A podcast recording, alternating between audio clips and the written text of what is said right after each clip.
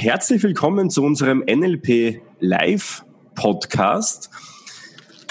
Mein heutiger Gast ist Paul Misar. Paul, bei dir du immer, immer schwer, wie ich dich vorstellen soll. Ich habe jetzt in die Beschreibung reingeschrieben, Serienunternehmer, Selfmade-Millionär, Live-Designer. Was hättest oh. du gerne am liebsten? Sagt der Paul aus Wien. okay.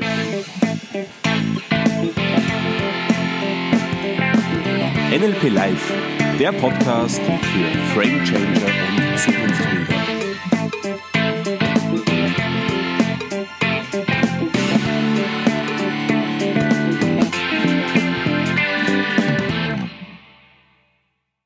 Dann heute mit mir hier ist der Paul aus Wien. Hallo Paul. Hallo. Ja, und heute nicht aus Wien, heute aus Mallorca. Stimmt, ich habe ja so ein bisschen erwartet, dass man jetzt bei dir im Hintergrund den Strand und das Meer sieht.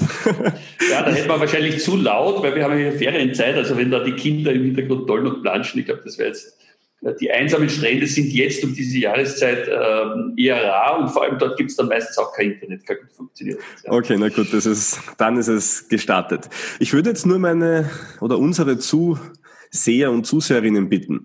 Ähm, der Podcast ist ja so gestaltet, dass auch Fragen erlaubt sind währenddessen und natürlich auch gewünscht sind. Ich würde bitten, das auf unserer Facebook-Seite Mai t.at zu machen, weil wir streamen das natürlich auch in diversen Gruppen und ich kann leider nicht alles verfolgen, logischerweise. Mhm. Also bitte Fragen auf MyNLP auf der Facebook-Seite dann direkt stellen. Paul, ja. wir sind ja hier, weil wir uns ja auch schon seit einigen Jahren jetzt mittlerweile kennen. Ähm, ich glaube, Ende 2015 müsste es gewesen sein. Ja, ich werde das jetzt nur schnell teilen, auch bei mir. Mhm. So, Mach das. So, jetzt da. Ja. Genau. Und wir kennen uns eigentlich deshalb, weil ich damals gemeinsam mit meinem Kollegen mit Patrick und John Grinder, dem NLP-Gründer, ähm, das Seminar in Wien gemacht habe. Und ich glaube, so bist mhm. du auf uns aufmerksam geworden und hast genau. dieses Seminar dann gebucht. Ähm, ich kannte dich zum damaligen Zeitpunkt noch gar nicht, der Patrick schon, weil du hast nämlich damals in Hamburg, glaube ich, beim großen Event, was du als Speaker mhm. ähm, dort tätig, nämlich kurz vor Richard Branson auf die mhm. Bühne gekommen ist. Das war die, die Vorgruppe, die Lady Gaga von Richard war. genau. Also du bist ja schon länger in dieser Trainer- und Speaker-Szene unterwegs. Aber vielleicht magst du uns mhm. kurz vorher erzählen, ähm, ja, wer bist denn du so, was machst du? Und ja, vielleicht eine eigene Vorstellung, weil jetzt habe ich schon viel ja, über dich. Also ich habe sicher viele Facetten, das stimmt alles mit Buchautor und Fernsehen und dies und jenem, äh, Trainer und Coach, aber was ich wirklich bin aus Leidenschaft, glaube ich, ist Unternehmer auf der einen Seite. Und mhm. das seit 25 Jahren ungefähr oder, oder mehr mittlerweile sogar Zeit vergeht so schnell. Irgendwann stellt man fest, es ist, es ist schon, glaube ich, 27, 28. Äh, aber Tatsache ist, ich habe ursprünglich eine Firmengruppe gegründet, damals in einem Bereich, der in der Schule gar nicht meinen Lieblingstalenten und Fähigkeiten entsprochen hat, sondern Chemie. Das hat mir eigentlich so am wenigsten interessiert von allen Fächern. Und plötzlich hatte ich so ein Chemiehandelsunternehmen. Ja. Parallel habe ich dann immer schon begonnen, eigentlich mich für Immobilien zu interessieren und habe äh, relativ erfolgreich auch das eine oder andere mit Immobilien aufgebaut. Aber es kam dann so vor mittlerweile 15 Jahre zurück ungefähr in meinem Leben so ein Punkt, wo ich gemerkt habe, naja, so ganz, oder mittlerweile auch schon mehr als 15 Jahre, es war so, ich bin so gerade äh, zwischen 35 und 40 gewesen, wo ich das erste Mal nachgedacht habe und mir gesagt habe, okay, will ich das jetzt wirklich mein Leben lang weitermachen? Irgendeine Tätigkeit ausüben, die zwar Geld bringt, vielleicht auch viel Geld bringt, äh, aber nicht in einem Bereich, wo eigentlich mein Herz schlägt dafür.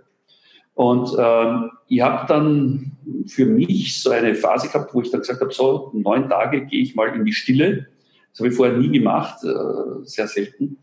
Und habe gesagt, ein Termin mit mir selbst, ein sehr langer Termin. Also es war eine Woche geplant, dann wurden neun Tage draus. Und Endergebnis war dann Veränderungen im privaten und im geschäftlichen Bereich. Also privat hat das bedeutet äh, Scheidung. Ich habe damals eine Beziehung gehabt, wo man immer wieder mal versucht hat, das aufzuwärmen und, und äh, zu retten, was zu retten ist, weil äh, das schaut ja nicht gut aus, sozusagen, wenn man sich scheiden lässt. Ja. Das, das macht man einfach nicht. Äh, und dann lebt man halt lieber sein Leben in Drangsal. Und das Gleiche äh, war im beruflichen Bereich irgendwie, weil auf der einen Seite hat das auch keiner meiner Leute rundherum verstanden, warum ich jetzt meine Firma verkaufen will. Äh, das Ding war mittlerweile relativ groß in sieben verschiedenen Ländern. Sehr viele Leute natürlich auch, die abhängig waren von mir. Und ich habe aber auf der anderen Seite gespürt, ich will so nicht weitermachen. Also das ist nicht das, wo ich mir jetzt vorstelle, bis ans Lebensende, da habe ich keine Perspektive mehr. Und ich muss einfach, ich brauche das für mich jetzt diese Veränderung. Und ich habe dann wirklich in all diesen Bereichen einen Schnitt gemacht und habe gesagt, so, also ich bin, alle, die mich kennen, äh, wissen, dass ich niemand bin, der leichtfertig irgendwas hinschmeißt, aber ich habe einfach gespürt für mich, es muss eine Veränderung her in allen Lebensbereichen. Und mein, mein Herz hat mich also irgendwie in die Richtung gezogen, äh, nochmal neu etwas aufzubauen, aber komplett in eine Richtung, wo ich nur mehr Dinge mache, die ich liebe. Und wenn du damals meine 100 Punkte Löffelliste, sage ich jetzt dazu. Äh, alle, die den Film Das Beste kommt zum Schluss gesehen haben, wissen, wovon ich spreche. Also ich habe für mich einfach definiert, welche 100 Dinge muss ich einfach in dem Leben noch äh, machen, um glücklich zu sein. Und da waren sehr, sehr unterschiedliche Sachen dabei. Da war äh, dabei eine Akademie gründen, wo man Menschen alles beibringt, was sie in der Schule nicht lernen. Äh, da war dabei äh, ein Immobilienimperium aufzubauen. Da war dabei, äh, Menschen zu helfen, zu coachen, erfolgreicher zu sein und ihre Träume zu leben. Weil ich das in der Firmengruppe auch immer das Gefühl gehabt habe, ich kann das gut. Ja. Und da war ein bisschen Fernsehen und ein bisschen dieses und jenes. Und wenn du diese Liste gesehen hättest, gesagt, das geht sich in einem Leben eines normalen Menschen alles nicht aus. Was, was, was will dieser verrückte Mieser da aus Wien? Ja? Und äh, wenn ich heute mein Leben anschaue, ich habe von den 100 Punkten nichts mehr offen. Also ich meine, ja okay, vielleicht der Flugzeugträger und die Weltherrschaft, aber alles andere ist abgehakt. Nein, Spaß beiseite. Also, äh, es, es, es stand auch kein Flugzeugträger drauf. Aber kann ja nur kommen, Paul. Es ist ja, es ist ja alles noch möglich. Genau. Du, die ersten Gäste sind schon da und der Paul, ja. kennst du vielleicht den Paul Zödi? Der lässt sich schon mal herzlich grüßen. Der hat sich jetzt auch in diesem Podcast verewigt. Dadurch, also wie man sieht, ähm, kommentieren lohnt sich auf jeden Fall. Du, okay. du hast jetzt da, glaube ich, in den letzten paar Sekunden zehnmal das Wort Veränderung angesprochen. Ja. Und Veränderung ist natürlich auch ein Thema, das uns hierher bringt, denn mhm. NLP hat ja auch sehr viel mit Veränderung zu tun. Und jetzt stellt sich natürlich die Frage, bei all dem, was du gemacht hast, ähm, auf großen Bühnen stehen, Bücher veröffentlichen, Firmen gründen, Immobilien kaufen, ähm, Aston Martin fahren. Warum NLP, Paul? Warum NLP? Also NLP ich sage, ich, in keinem meiner Lebensbereiche, glaube ich, wäre ich so weit gekommen, wenn ich nicht äh, ursprünglich, bevor ich NLP schon kannte, NLP unbewusst äh, angewandt hätte. Ich gehe jetzt mal vielleicht noch weiter zurück. Ich habe vorher bei meiner ersten Selbstständigkeit begonnen, aber so wie alle von uns war ich irgendwann mal, oder wie die meisten, äh, nicht selbstständig. Mhm. Und äh, ich war am Anfang in einem Großkonzern damals äh, tätig, habe dort diesen klassischen Weg gemacht vom Verkäufer äh, zum Gruppenleiter, zum Verkaufsgruppenleiter, dann Vertriebsleiter und am Ende Marketingleiter, als ich so Mitte 20 ausgeschieden bin. Und äh, in einem Konzern mit 167.000 Mitarbeitern war das nur möglich, weil ich damals eigentlich sehr früh gelernt habe, unbewusst zu modellieren. Das heißt, mhm. ich habe einfach festgestellt, Pareto-Prinzipmäßig gibt es da einen Verkäufer, äh, der macht 80 Prozent von einer Verkäufertruppe und die anderen alle zusammen machen nur die 20 Prozent. Wie gibt's das? Und dann habe ich ihn einfach gefragt, was machst du anders als die anderen? Würdest du mich an der Hand nehmen? Würdest du mir einiges zeigen? Also ich sage, Modeling of Excellence äh, und persönliche Mentoren und Coaches waren für mich sehr, sehr wichtig in meinem Leben. Und ich wäre heute, glaube ich, in keinem meiner Bereiche, also egal ob heute ähm, am, am zweiten Weg mit, mit äh, Bücher schreiben, mit Vorträge halten, äh, nicht so weit, wenn ich nicht von Anfang an immer begonnen hätte, gute oder die Besten in einer Branche zu modellieren. Und es war mir auch immer wichtig, äh, an die Besten ranzukommen. Also wie man in Wien so schön sagt, an den Schmied und nicht an den Schmiedel. Ja? Äh, also nicht von irgendwem in Deutschland zu lernen, äh, der eigentlich nie an der Ursprungsquelle gesessen hat, sondern nur bei Leuten, die auch wirklich vom Ursprung gelernt haben oder die wirklich äh, an, der, an, an der Wurzel oder am, am Futterdruck sozusagen ihre Informationen her haben. Und das ist zum Beispiel schon das Erste, glaube ich, was man hier als Tipp für alle, die dazuhören und zuschauen, ähm, rausgeben kann. Sucht euch wirklich Vorbilder, die ergebnismäßig dort stehen, wo ihr irgendwo stehen wollt. Ja. Lasst sich also nicht, so lieb Mama, Papa, Oma, Opa und alle anderen sein mögen, mit eure besten Freunde, lasst sich nicht von Menschen etwas empfehlen oder vorschreiben, die vielleicht in Teilbereichen des Lebens gar nicht dort stehen, wo ihr stehen wollt. Mhm. Und vor allem auch nicht eure Träume rauben, sozusagen, weil die das vielleicht gar nicht verstehen. Ja. Ja, das ist ein extrem häufiger Fall natürlich. Man spricht dann mit den Menschen, die um einen herum sind. Das sind dann meistens die, die einem sehr ähnlich sind. Und vor allem, wenn man sich dann verändern möchte, natürlich, ähm, sind das dann genau die, die dann vielleicht sagen, du magst du nochmal drüber nachdenken, ist das eine gute Idee. Also das hat auf jeden Fall sehr viel Wahres. Ähm, jetzt bist du ja, Paul, ähm, bei uns in zwei Seminaren gewesen. Du bist jetzt NLP Practitioner, zertifizierter und auch New Code Practitioner. Ähm, das war ja unser gemeinsamer Weg damals. Welche Technik oder welcher Inhalt aus dem NLP ist da denn jetzt noch so in Erinnerung oder präsent, den du vielleicht heute noch einsetzen kannst, wo du sagst, das wäre so ein Erfolgsrezept? Also ich habe vorher schon immer äh, Dinge angewendet, äh, wie Timeline und so weiter, aber wahrscheinlich nicht so bewusst eingesetzt. Ja? Mhm. Äh, ich glaube, dass zum Beispiel gerade solche Dinge, also wir, wir Menschen haben prinzipiell ja, die meisten von uns, äh, ein Bewertungsproblem. Das heißt, äh, die Vergangenheit ist ja immer verflossene Milch, ja, und das bringt dich ja nicht weiter, aber trotzdem äh, haben halt sehr viele Menschen die Gabe, über die Vergangenheit zu grübeln, äh, sich selber immer wieder äh, zu sagen, wie, wie, wie schlimm das war, dass sie damals diese oder jene Entscheidung getroffen haben, obwohl sie es eh nicht mehr ändern können. Und ich sage halt, es bringt dich nicht wirklich weiter, wenn du das Kielwasser deines Lebens die ganze Zeit äh, in, im Augenwinkel hast und äh, vielleicht vorne das große Schiff übersiehst und dann mit einer äh, schnellen Yacht da hineinrauscht und dann ist das äh, aktuelle Boot auch kaputt. Ja? Also es ist viel besser, nach vorne zu schauen und einfach diese Techniken, die einem ja das NLP bietet, äh, zu nutzen, auch um äh, gewisse äh, ja, vielleicht äh, schlimme Erfahrungen oder auch weniger schlimme Erfahrungen, aber die dich zurückhalten, dich bremsen, diese Gummibanderfahrungen, sage ich dazu, äh, einfach neu zu bewerten. Ja? Also du kannst es nicht ändern, aber im Prinzip äh, spielt sich ja trotzdem sehr, sehr viel in unserem Kopf ab. Das Zweite, was ich unbewusst auch schon vorher sehr stark benutzt habe und wo ich merke, dass sehr, sehr viele, ich habe äh, zeitlang ja auch eine Agentur gehabt, wo man sehr viel Prominente, sei es aus Sport, sei es aus, den, aus, der, aus der Film- und Fernsehwelt und so weiter vermarktet haben. Und was die wirklich Erfolgreichen von den B, C und D-Sternchen unterscheidet, ist einfach, äh, dass die halt die Gabe haben, auch äh, in die Zukunft reisen zu können.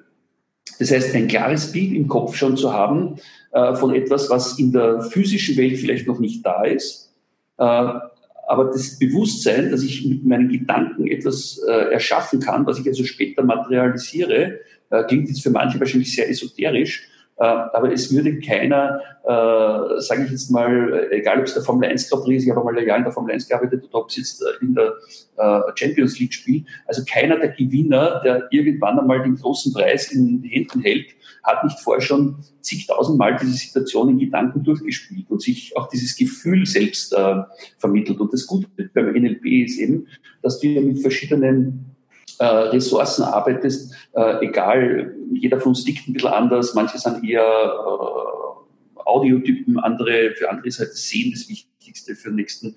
Äh, aber ich sage, umso mehr es dir gelingt, unterschiedliche Sinne einzusetzen, etwas zu riechen, etwas zu spüren, etwas zu, zu, zu hören oder vielleicht eben auch zu sehen, je nachdem, was für Typ du bist, umso höher ist die Wahrscheinlichkeit, dass du das in dein Leben holst. Und ich glaube, die meisten von uns haben schon mal diese negative Erfahrung gemacht von der Self-Fulfilling Prophecy. Wenn wir uns lang genug äh, irgendwann einmal was Negatives eingeredet haben, vielleicht auch in früheren Zeiten, als wir diese Technik noch nicht kannten, dann weiß jeder, das hat schon mal funktioniert, leider. Das fängt damit an, wenn die Winter draußen Klappes hat, was man sich jetzt im Moment schwer vorstellen kann, weil es so schön warm draußen ist. Aber, äh, und du denkst, um Gottes Willen, hoffentlich schmeißt du mir jetzt nicht auf den Allerwertesten, dann sitzt du wahrscheinlich auch schon in der Sekunde. Du, Sprache ist ja irrsinnig mächtig und das wissen wir natürlich auch aus dem NLP. Und jetzt haben wir NLP in zwei so ganz große Teilbereiche gegliedert. Der eine Teil ist eben diese Kommunikation, vielleicht auch Schlagfertigkeit, Argumentation. Der andere Bereich ist eher dieses Innere, das Mentaltraining, Ziele visualisieren, innere Blockaden überwinden. Jetzt hast du hauptsächlich diesen inneren Teil angesprochen, finde ich sehr, sehr spannend, denn tatsächlich kommen die meisten Menschen dann wegen dem, nämlich wie kann ich ja besser überzeugen oder ähm, ja einfach besser in Kommunikation treten. Mir fällt immer wieder auf, dass ab einem gewissen Level dass dann doch die mentale Stärke den Unterschied ausmacht. Also schaut ja. man sich Profisportler an, ich glaube, die sind alle ähnlich talentiert, ich glaube, die trainieren alle gleich viel oder ähnlich viel, viel. Ähm, und im Endeffekt, wovon hängt's ab? Wer ist mental quasi am weitesten oder wer kann seine eigenen Grenzen überwinden? Ich kann nur ein Beispiel dazu sagen, das war äh, damals die Zeit so 2003, 2004. Äh, wird für manche vielleicht zu lange zurückliegen in der Formel 1, aber den Michael Schumacher, wenn sich die meisten noch erinnern können, ist ja bis heute trotzdem der erfolgreichste Formel 1-Weltmeister aller Zeiten, der äh, das eben geschafft hat, letztlich durch seine mentale Stärke. Und es gab viele in der Branche, die damals gesagt haben, ein David Coulthard zum Beispiel äh, ist rein fahrtechnisch vom Fahrkönnen vielleicht sogar eine Spur besser als der Michael Schumacher. Äh, und trotzdem war der aber nicht einmal Weltmeister und der Michael Schumacher war es dann siebenmal. Mhm. Äh, und da war nur der Unterschied, weil er einfach ein extrem, äh, also extrem konstant an sich gearbeitet hat.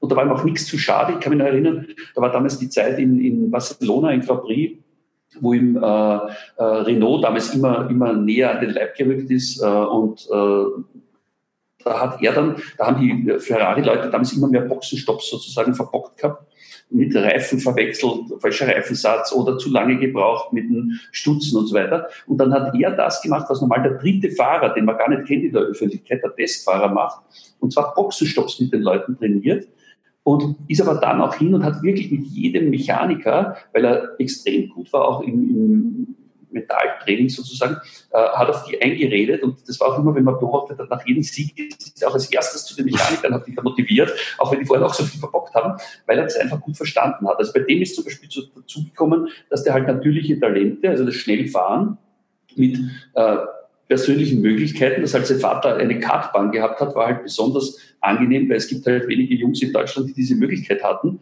Und das Ganze aber dann äh, mit permanenten an sich arbeiten. Also der hat extrem viel Zeit und Geld investiert in Mentaltrainings, in ähm, irgendwelche äh, parallel dazu noch einen Fitnesscoach gehabt, also wirklich in allen Lebensbereichen. Und das kann man auch nur jedem empfehlen, glaube ich.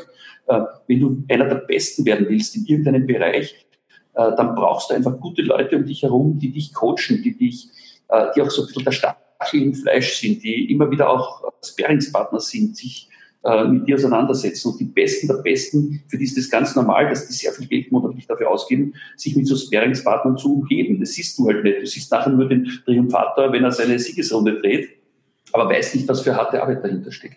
Und das kann aber im übertragenen Sinne jeder in seinem Lebensbereich erreichen. Das will ich damit sagen. Ja. Du hast vorher die, die Techniken Timeline zum Beispiel erwähnt, dann vielleicht Visualisierung der Ziele, ja. das WACOG-Modell. Und eins der Techniken ist ja auch die Fastphobia, wo man quasi so Ängste überwinden kann. Ja. Und jetzt wurden wir darauf hingewiesen von Peter, der eine Frage gestellt hat. Er hat nämlich gefragt, mhm. ähm, sei nicht faul und überwältige deine eigene Angst. Ist ein Tweet, den du mal von dir gegeben hast. Und jetzt ist natürlich die Frage naheliegend, Paul, was war denn die größte Angst von dir, die du überwunden hast? Oder was sind vielleicht Ängste, die du jetzt gerade überwinden musst? Also die größte Angst, ähm, ich weiß gar nicht, ob man so auf den Punkt bringen kann, weil ich sage, die Großen oder die Guten haben immer auch Ängste. Also es geht nicht darum, glaube ich, keine Angst zu haben. Es geht darum, äh, wie einer mal gesagt hat, äh, trotz Angst zu handeln. Ich glaube, von Tony Robbins war das Beispiel. Ich weiß es gar nicht mehr genau, wo ich das erste Mal das gehört habe. Aber Tatsache ist, ähm, kann mich erinnern, mein, mein erster Fallschirmsprung damals, was ich für Schiss hatte, wie der Flieger da hochsteigt und dann geht die Tür auf und du weißt, oh Gott, was habe ich mir da jetzt vorgenommen? Äh, aber es war wahrscheinlich auch nicht weniger Angst damals, diese Entscheidung zu fällen, ich verkaufe jetzt meine Firma. Da sind jetzt, ich weiß nicht, wie viele Leute plötzlich ja auch irgendwo davon betroffen in irgendeiner Form.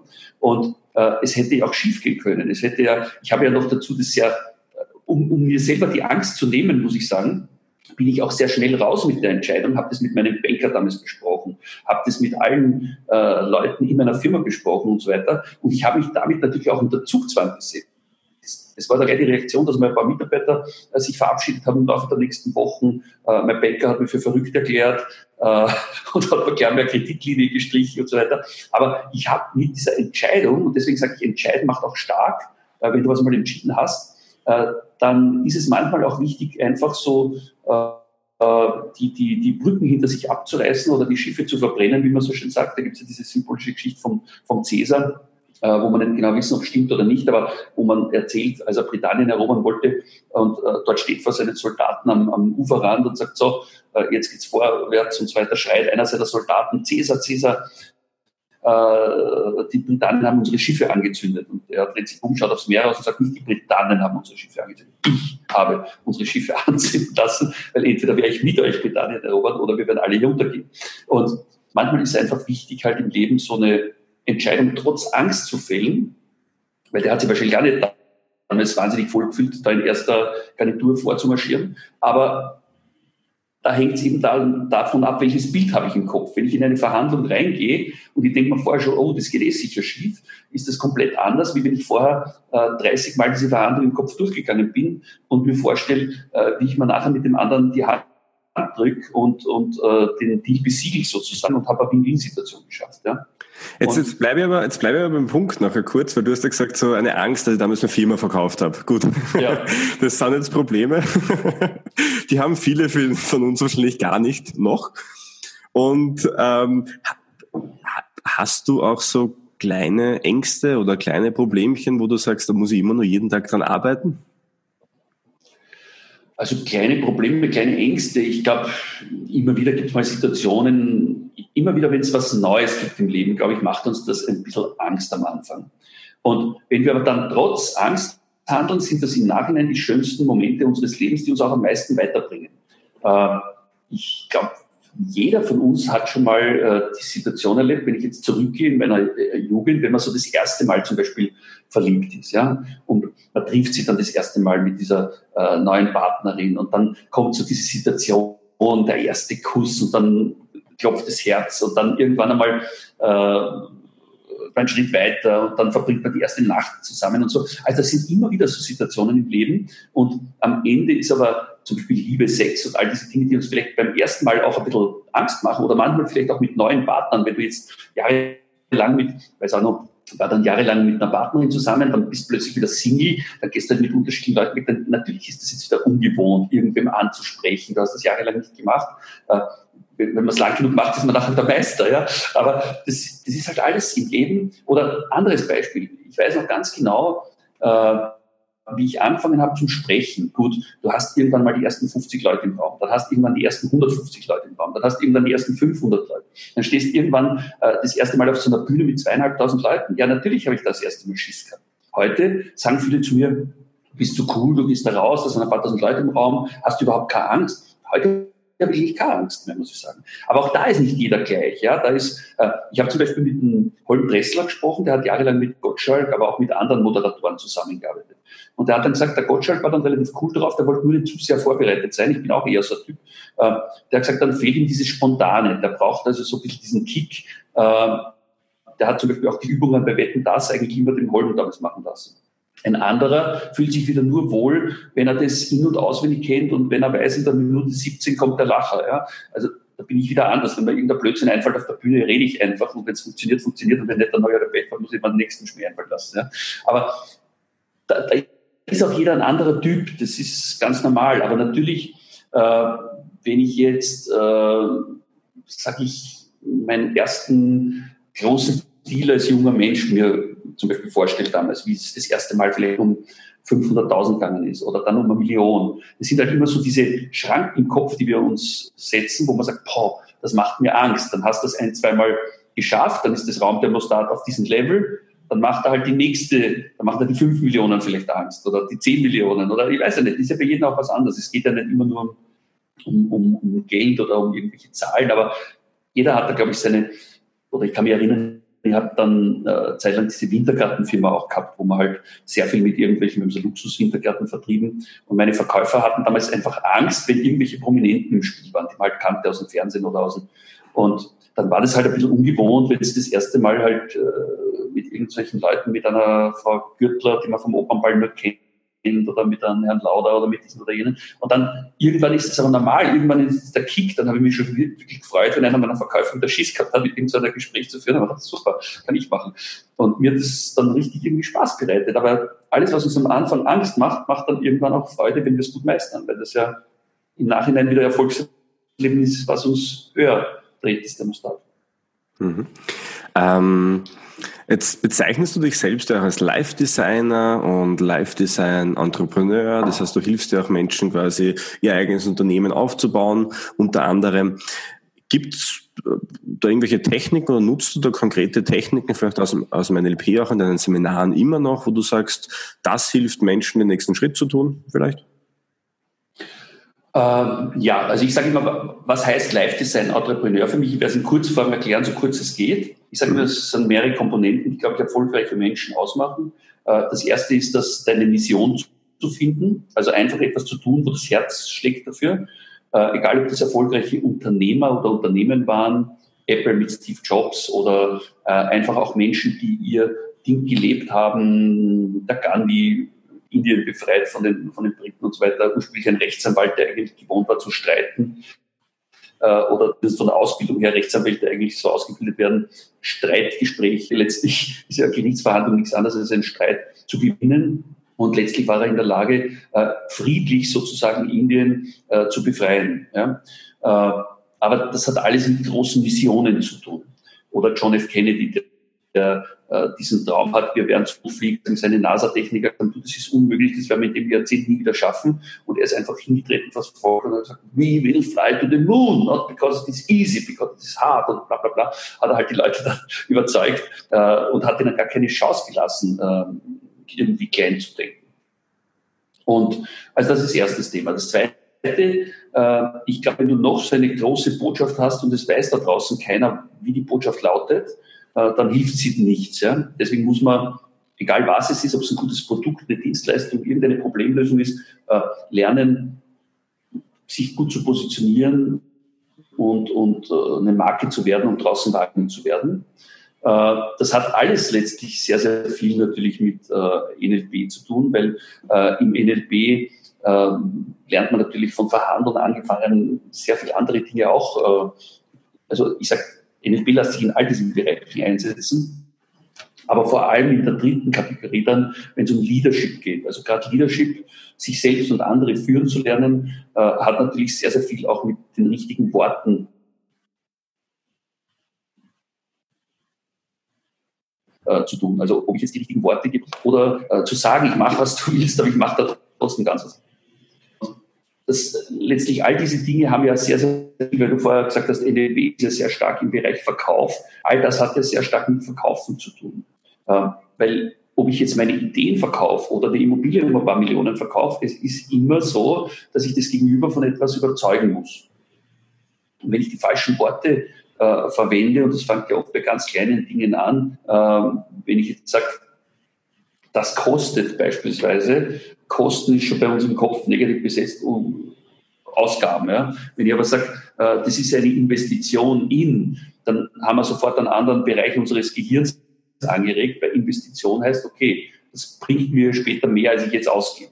Und es sind so 100.000 Kleinigkeiten, ich glaube, da können wir jetzt fünf Stunden drüber reden, äh, was allein die Macht der Sprache ausmacht, was du ja auch, glaube ich, sehr, sehr stark in deiner äh, Akademie auf den Menschen vermittelst. Ja. Darauf wollte ich jetzt ähm, eingehen, weil äh, natürlich viele Menschen, wenn du jetzt NLP sagst oder auch Verkauf, das ist ja so oftmals in so einer Schiene drinnen, wo es eher negativ wirkt. Also wenn heute jemand sagt, ich bin Verkäufer, würde ich mir jetzt keiner auf die Schulter klopfen und sagen, hey, toll gemacht, ehrenwerter Beruf.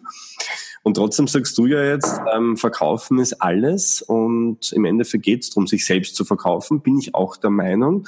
Ähm, und im Endeffekt ist es auch wieder ein Glaubenssatz natürlich. Und so haben wir ja viele Glaubenssätze in uns drinnen, die uns limitieren, die uns hindern, etwas umzusetzen. Was hast denn du aus deiner langjährigen Erfahrung jetzt auch als Coach, als Trainer, ähm, welche Glaubenssätze sind denn die häufigsten, die da so über den Weg laufen, wenn jemand gerade durchstarten möchte? Vielleicht sein eigenes Ding aufziehen will, seine Mission finden will? Ja, also ich glaube, dass sehr, sehr viele Menschen falsche Glaubenssätze zum Thema haben. Ja? Mhm. Dass also in vielen Köpfen, gerade wenn man aus einfachen Verhältnissen kommt und äh, vielleicht der Reichtum nicht immer als was Gutes dargestellt wurde, äh, einfach äh, so Glaubenssätze schwirren wie Geld verdirbt den Charakter oder ähm, also das, geht hin von so einfachen Aussagen hin bis zu irgendwelchen falsch zitierten Bibelversen. Es wird schwerer sein für ein Kamel durchs Nadelöhr als für ein Reich ins Himmelreich. Da hat die Kirche zum Beispiel äh, Tausende eigentlich mit dem Satz sehr viel Geld verdient mit einem falsch missverstandenen, weil die Leute glaubt haben, sie müssen das ganze Vermögen dann schnell vom Sterben durch der Kirche vermachen. Äh, und ich bin, ich bin grundsätzlich ein sehr religiöser Mensch, muss ich sagen, halt aber jetzt nicht, nicht allzu viel von irgendwelchen Kirchen, Religionsgemeinschaften und so weiter. Ähm, ja, also ich glaube, dass, dass einfach jeder Mensch seinen äh, Mikrokosmos äh, wirklich sich verhalten kann und dann wird einfach auch unser großer ähm, Kosmos besser funktionieren. Aber das haben wir jetzt schon sehr im spirituellen Bereich, um auf deine Frage ähm, zurückzukommen. Also ja, ich glaube, das zieht sich durch alle Lebensbereiche. Ja. Thema Geld, okay. Ähm, nein, nein, nein, das Thema, das Thema falsche Glaubenssätze. Ja? Falsche Glaubenssätze. Also, mhm. falsche Glaubenssätze. Glaubenssätze ist wahrscheinlich überhaupt einer der wichtigsten Bereiche, äh, an denen Menschen arbeiten müssten. Deswegen mache ich auch in all meinen Seminaren, ob es um Immobilien geht, äh, ob es um äh, Training oder, oder was auch immer, es geht immer letztlich auch um dieses Thema äh, mentale äh, Fitness, ja, also diese Glaubenssätze einfach zu erkennen, die uns blockieren, diese Blockaden dann zu lösen und einfach negative Glaubenssätze ähm, zu changen und zu ersetzen durch konstruktive Glaubenssätze, die uns weiterbringen. Und wir haben ja wieder ja, wenn man sich vorstellt, Glaubenssätze sind ja quasi so ein gedankliches Gerüst oder Konstrukt, in dem man sich selbst aufhält, logischerweise. Das heißt, genau. was wir von der Welt glauben. Und natürlich wird uns das auch wieder erfahren und das in unser Leben treten. Das heißt, Glaubenssätze sind ja per se solche selbsterfüllenden Prophezeiungen. Und da ist natürlich die spannende Frage, wie ändere ich jetzt so einen Glaubenssatz oder wie gehst du an die Sache ran? Ja, also das ist natürlich ein längerer Prozess. Wir machen das ja äh, teilweise auch bei unseren Seminaren auf Mallorca, wo wir auch nicht nur Massenseminare haben, sondern auch so kleinere Workshops, wo man halt gezielt in Kleingruppen mit den Leuten auch arbeitet und solche äh, Themen uns anschauen und schauen, okay, was ist da für ein Glaubenssatz, äh, wo kommt der her, weil es ist ja auch immer ganz wichtig, diesen Ursprung zu erkennen und ähm, ja, letztlich auch zu schauen, was würde jetzt passieren, wenn du nichts änderst, wenn der Glaubenssatz jetzt die nächsten 20, 30 Jahre blockiert, wo würdest du dann landen? Äh, auf der anderen Seite, wie viel einfacher kann dein Leben laufen, wenn du diesen Glaubenssatz äh, ablegen kannst? Und äh, da hilft es halt einfach in der Vergangenheit auch äh, zu erkennen, äh, seit wann schleppe ich das Ding rum mit mir. Und meistens werden wir feststellen, wenn ich jetzt so einen falschen Geldglaubenssatz habe, das fängt vielleicht an in der Kindheit, äh, dass meine Eltern nicht so reich waren und dass dann aber äh, vielleicht wirklich keinen guten Charakter gehabt hat und der war halt äh, Spur reicher oder ist halt irgendwie zu Geld gekommen und hat sich dann halt nicht sehr, sehr nett äh, verhalten. Und dann war, wie, wie der Tony Robbins dieses Modell mit dem Tisch eben sagt, dann war sozusagen das erste Tischbein fundamentiert und äh, dann ist es relativ leicht, wenn ich jetzt mit Fokus durch die Welt gehe. Äh, ich suche mir eine Bestätigung dafür, äh, dass alle Reichen böse sind und das Geld schlecht ist. Dann werde ich auch viele Bestätigungen finden. Und wenn ich selbst später glaube, 20 Jahre später, ich habe das abgelegt, aber im Unterbewusstsein habe ich noch immer Angst, äh, wenn ich jetzt Geld mache, könnte ich eigentlich ja äh, dann am Ende so ein kleines A-Loch sein, weil das immer geheißen hat, alle, die Geld haben, sind, sind äh, nicht so wertvoll. Äh, und meine Eltern könnten enttäuscht sein von mir oder vielleicht äh, muss ich dann ein schlechtes Gewissen haben, wenn ich jetzt äh, mit einem schönen Auto vorfahre und mein Vater hat sein Leben lang hart gearbeitet und hat aber vielleicht jetzt nur äh, irgendwie halt so eine kleine Semmel da in der Garage stehen oder überhaupt kein Auto.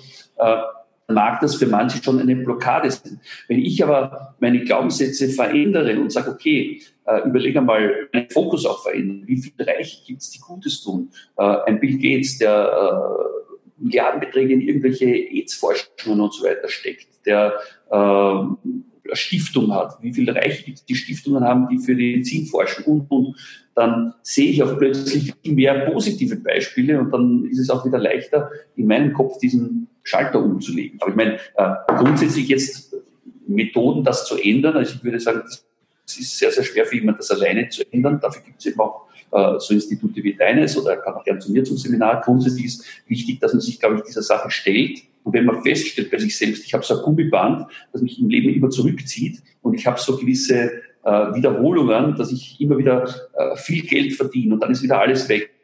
Oder kann auch in anderen Lebensbereichen sein. Ich habe immer wieder am Anfang eine super Beziehung und nach drei Jahren äh, trenne ich mich von einem Partner nach dem anderen. Dann ist es einfach wichtig, äh, zu sagen, ich muss da was tun, weil es nicht das Veränderung des Wohnortes oder die Veränderung des Arbeitsplatzes oder die Veränderung der Beziehung löst noch nicht das Problem. Das heißt, du hast dann äh, einfach das Problem nur an einem anderen Ort. Weil wenn ich jetzt diesen Stift da fallen lasse, ich bin jetzt auf Mallorca, dann liegt da unten. Wenn du das Gleiche machst in Wien, dann wird er auch unten liegen. Und wenn wir jetzt einen dritten Kollegen zuschalten aus New York, äh, dann kann er das gleiche Experiment machen, aber er wird wieder unten liegen. Ja? Also wichtig ist es einfach, kommen wir wieder auf das Einstellzitat, es ist dann irrsinnig, immer wieder die gleichen Sachen zu machen, unterschiedliche Resultate zu erwarten. Wenn ich ich meinetwegen jetzt blau mit gelb mische, dann habe ich eben grün. Und das wird hier auf Mallorca so sein, das wird in Wien so sein und das wird, ob ich arm oder reich bin, so sein. Das heißt, ich muss erkennen einfach, welche äh, Glaubenssätze blockieren mich und wenn ich das nicht erkenne, dann muss ich mir jemanden suchen, der spezialisiert ist darauf, äh, mir zu helfen, als Bearingspartner die richtigen Fragen zu stellen, dass ich irgendwann die richtigen Antworten gebe. Du, wir haben jetzt eh schon wieder total viele nette Kommentare auch und Likes bekommen. Ähm, und eine Frage zum Beispiel auch von der Birgit eben zu dem Thema. Ähm, würdest du sagen, muss ich zuerst denken, dass man es selbst wert ist oder dass ich es selbst wert bin, damit ich gut bezahlt werde für das, was ich tue? Also muss das Denken vorankommen? Unbedingt. Also ich glaube, wenn du nicht dir sicher bist, dass du es wert bist, den Betrag X zu bekommen für eine Leistung, dann kannst du es nicht bekommen, weil wenn ich mich selber nicht überzeugen kann, kann ich auch niemand anderen überzeugen. Also das ist der erste Schritt. Ja, ähm, ich habe da auch noch immer so einen, so einen kleinen Tipp dabei. Und zwar, wir haben es ja eingangs schon mal ganz kurz erwähnt, ähm, nämlich diese, diese Modellierung von Exzellenz, also sich mit Menschen umgeben, die vielleicht schon dort sind, ähm, wo du hin möchtest. Du hast ja genau aus dem Grund veranstaltest du ja Masterminds auf Mallorca zum Beispiel oder diversen anderen ähm, schönen Locations, eben damit Menschen zusammenkommen, die eben anders denken. Und ich muss mhm. ganz ehrlich sagen, ich war ja auch dankenswerter eingeladen bei dir auf Mallorca äh, letztes Jahr.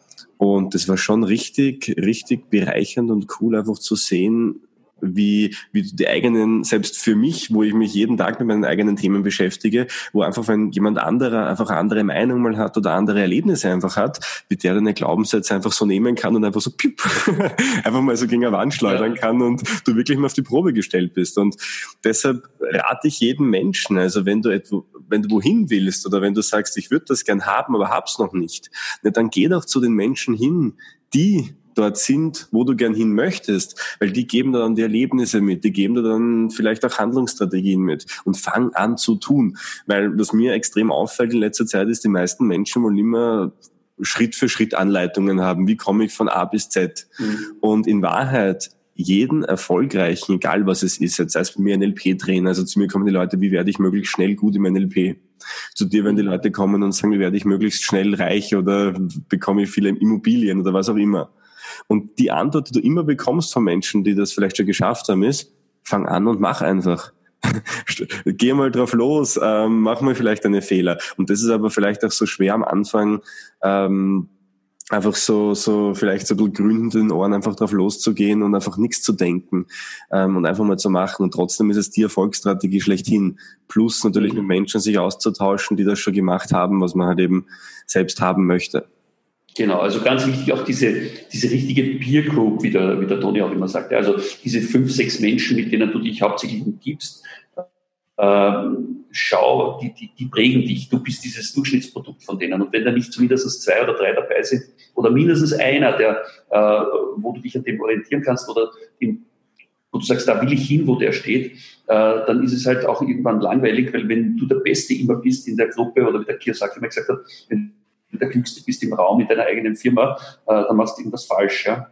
Also in Teilbereichen schon, wenn es vielleicht um das große Bild geht, aber in Teilbereichen oder in Fachbereichen musst du einfach auch Mitarbeiter haben, die vielleicht besser sind als du und äh, die auch was sagen lassen. Also nicht immer nur sagen, ich bin eh der Gescheiterste und, und, und weiß alles. Ja? Ja, ich glaube, das ist einfach einer der schönsten Glaubenssätze für mich ist der, du kannst von jedem etwas lernen. Und einfach so mit einem, mit einem breiten Blick rausgehen, einfach so ein bisschen, John Grinder sagt immer dazu, Curiosity zu haben, so diese, diese, diese Grundneugier, einfach, einfach was Neues zu entdecken, auch bei jedem Menschen ähm, etwas Neues zu entdecken. Ähm, da gibt's ein ganz lustiges Zitat, dazu und zwar ähm, der Mensch, der mich am besten kennt, ist mein Schneider, denn der misst mich jedes Mal von Neuem ab, wenn er mich trifft. Und es ist ja so, ich meine, wir Menschen verändern uns ständig und und ähm, ich glaube, wir denken viel zu sehr und viel zu oft so in Schubladen. Das ist so, so ultimative Aussagen, sind viel zu wenig bereit, uns da mal ein bisschen unsere Gedankenstrukturen, unsere Glaubenssätze zu öffnen. Also total wichtiges Thema. Ja. Danke, dass du es so angesprochen hast. Und weil wir natürlich jetzt schon so ziemlich am Ende dieses ähm, Podcasts sind und so wie ich glaube, keine Fragen mehr aufgetaucht sind dazwischen, Ähm, vielleicht abschließend, Paul, was sind denn so abschließende Worte? Was würdest du gerne dem interessierten NLP-Zuhörer, der Zuhörerin mitgeben auf den Weg? Äh, ja, also bevor ich jetzt zum Schlusswort sozusagen komme, äh, habe ich noch ein kleines Geschenk. Die meisten von euch wissen ja, ich habe äh, bringe ja jedes halbe Jahr ein neues Buch raus. Das letzte Buch, da geht es, weil du vorher Immobilien angeschnitten hast, darum, wie man als sehr äh, Otto-Normalverbraucher eben nicht äh, jetzt als, als Immobiliendeckung, das heißt zwar provokant Lizenz Immobiliendeckung, ja, aber eigentlich geht es darum, wie du als ganz normaler äh, Mensch es schaffen kannst, dir den Immobilien Immobilienvermögen aufzubauen, sei es im Kleinen, dass du einfach deine Altersvorsorge hast oder deine Sicherheit für später, oder sei es wirklich auch im großen Stil, dass du sagst, äh, ich kann eigentlich nur mehr arbeiten, wenn es mir Spaß macht, ich müsste aber nicht, weil ich habe meine Immobilien, wo ich meine Mieten kassiere, die mit positiven Cashflow mein Leben finanzieren. Und das ist wirklich für jedermann machbar. Und deswegen würde ich, äh, äh, sag mal, den ersten 50, die sich bei dir melden, gerne mein Buch äh, schenken. Die müssen dann nur das äh, kleine Obolus für äh, Postversand äh, zahlen. Das geht direkt vom Verlag dann an die. Das ist der Deal mit dem Verlag, dass wir also bei jeder Auflage eine gewisse Stückzahl haben, die wir mehr oder weniger verschenken können zu PR-Zwecken. Äh, und äh, ja, das ist mir einfach wichtig. Das habe ich für mich beschlossen, das vielen Menschen auch beizubringen, wie man finanziell frei wird. Und ich glaube einfach, Immobilien sind in der heutigen Zeit eines der Vehikel, wo es am besten funktioniert, weil seit Jesus ist eigentlich Grund und Boden immer mehr wert geworden. Ja. Äh, das dazu sonst wichtige Tipps? Also wenn ich jetzt zusammenfasse, wenn ich, wenn ich jetzt sage, die drei aus meiner Sicht wichtigsten Dinge, die man äh, machen muss. Es gibt Menschen wie dich und mich, die äh, Spaß daran haben, anderen äh, zu zeigen, wie sie erfolgreicher werden. Äh, man muss aber solche Möglichkeiten halt auch beanspruchen. Und äh, wie gesagt, ich sage jetzt, jeder, der zuhört, du musst jetzt äh, nicht zu uns kommen, du kannst natürlich auch woanders hingehen, aber versuch nicht immer den schwierigen Weg alles alleine zu probieren, sondern such dir Leute, die schon dort stehen, äh, wo du willst und lerne die richtigen Techniken, die dir helfen, einfach äh, es durchzuziehen. Weil ich weiß, wie viele Jahre meines Lebens ich trotzdem vergeudet habe eigentlich, dadurch, dass ich erst sehr spät begonnen habe, solche Dinge umzusetzen. Also ich kenne beide Wege. Ich kenne diesen Try-and-Error-Weg, der sehr teuer und sehr aufwendig ist. Und ich kenne den Weg, wenn einem jemand in der Hand nimmt und sagt, pass auf, ich zeig dir das beispielsweise diese Geschichte mit Firmen kaufen, verkaufen, das habe ich von einem Mentor gelernt binnen zwei Jahren, wo, wo andere, glaube ich, in 20 Jahren das wahrscheinlich lernen, äh, weil ich den einfach damals als Partner in eine meiner Firmen reingenommen habe.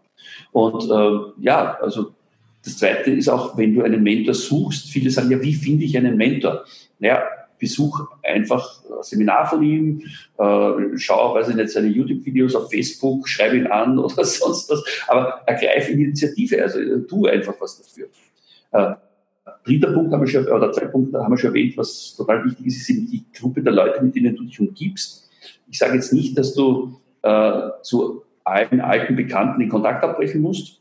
Stell dir aber trotzdem manchmal die Frage, wenn du seit 15, 20 Jahren mit den gleichen Leuten befreundet bist, ausschließlich, ja, äh, und die Peer Group noch immer die gleichen sechs Leute sind, äh, ob es nicht Zeit wäre, auch mal da ein, zwei neue reinzunehmen und sich vielleicht von ein, zwei zu trennen. Und ich habe das so für mich äh, ein Tool entwickelt, wo ich sage, ich schließe mal, äh, wenn ich neue Menschen kennenlerne äh, und mit denen die ersten paar Kontakte gehabt habe, die Augen und spüre mich rein, tut mir dieser Mensch gut oder tut er mir nicht gut. Und ich glaube, jeder, der sich ehrlich ist, kann sagen, äh, es gibt Menschen, die geben uns Energie und es gibt andere, die saugen uns Energie. Und wenn du so einen Energiesauger hast, so einen Energievampir, dann zwingt dich keiner, mit dem jetzt bis ans Lebensende äh, viel Zeit zu verbringen. Es ist immer eine persönliche Entscheidung. Ne?